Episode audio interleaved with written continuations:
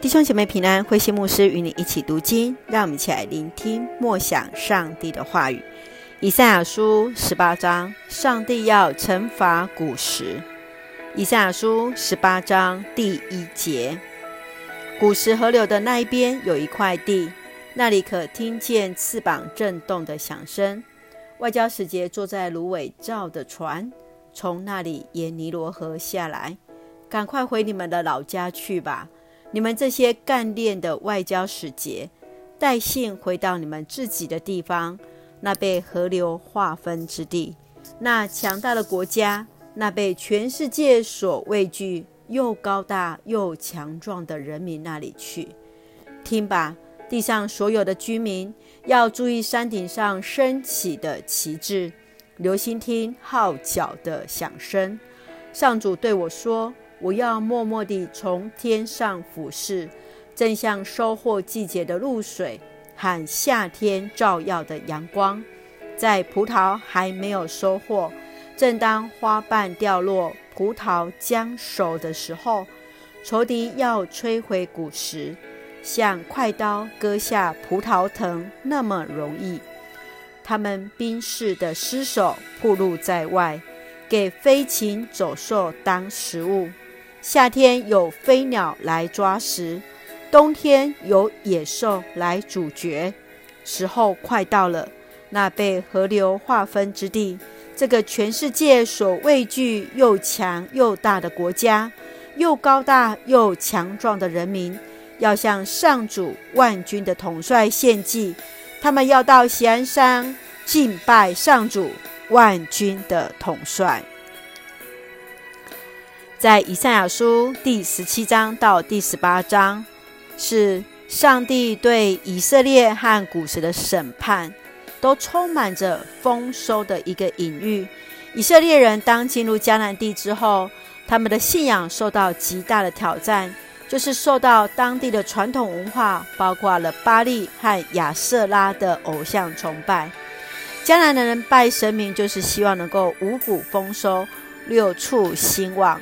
以色列人在迦南地生活，渐渐地受到了诱惑，而忘却了向创造主来献祭，反而敬拜起了巴力和亚舍拉。以色列最终会受到灭亡。因此，以赛亚在这里来预言：埃及和古时虽然是国力坚强的国家，但是亚述将摧毁古时。寻求埃及的援助，对以色列反倒是有害的。让我们一起来看这段经文的思想。我们一起来看第四节：我要默默从天上俯视，正像收获季节的露水和夏天照耀的阳光。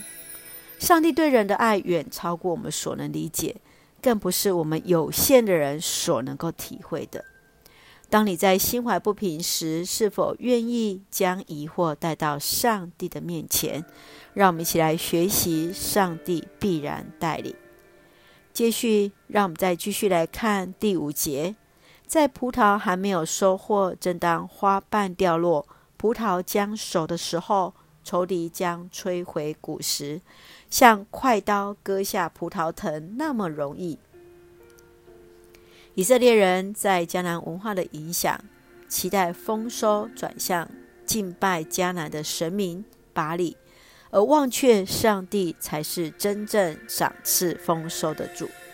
在你的心中，或者是你的生活，是否也落入在金钱和物质的偶像崇拜之中，以至于影响我们与上帝的关系呢？接续，我们来看第七节：时候快到。那被河流划分之地，这个全世界所畏惧又强又大的国家，又高大又强壮的人民，要向上主万军的统帅献祭。他们要到锡安山上敬拜上主万军的统帅。以赛亚他来晓諭希西家王，不要为了抵挡亚述而向其他国家结盟。反倒更要定睛在上主的里面，上帝必然在最适当的时间成就他美善的计划。我们是否确信自己的生命是在上帝的手中？让我们一起来学习等候，愿主的旨意成就在我们的身上。我们一起来看第十八章第四节，上帝这样说：“我要默默地从天上俯视，正像收获季节的露水和夏天照耀的阳光。”是的，上帝都默默地在天上看着我们。不要忘记，上帝与我们同行，上帝正看顾着我们。让我们一起用这段经文作为我们的祷告。亲爱的天父上帝，谢谢你恩待我们，感谢你爱我们，赐给我们美好的一天。你知道我们真正所欠缺的是什么？谢谢你使我们不缺乏也不富足，以至于能够全然注目在你，让我们看见信仰长辈信仰美好的信心的脚踪，让我们也能够步步跟随你的应许。知道你在我们生命掌权，让我们用信心来依靠你，恩待保守我们弟兄姐妹身体健壮，灵魂兴盛，在接受疫苗当中一切平安，赐下平安喜乐，在我们所爱的台湾，我们的国家。感谢祷告，奉靠主耶稣圣名求，阿门。弟兄姐妹，愿主的平安与你同在，弟兄姐妹大家平安。